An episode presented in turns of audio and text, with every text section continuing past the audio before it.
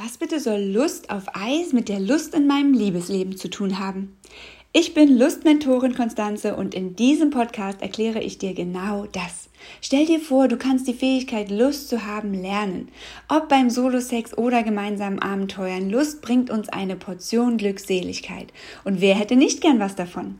In dieser Folge erfährst du, wie Lust beginnt. Hast du je überlegt, wie du dich gefühlt hast, als du und dein Partner euch zum ersten Mal begegnet seid? Die Magie der Verbindung, die Augenblicke des Zögerns und des Berührens? All das können wir wieder erwecken. Ich gebe dir praktische Tipps, wie du sofort Verbindung und Leidenschaft in deiner Beziehung stärken kannst. Also höre jetzt rein in meinen Lust Talk.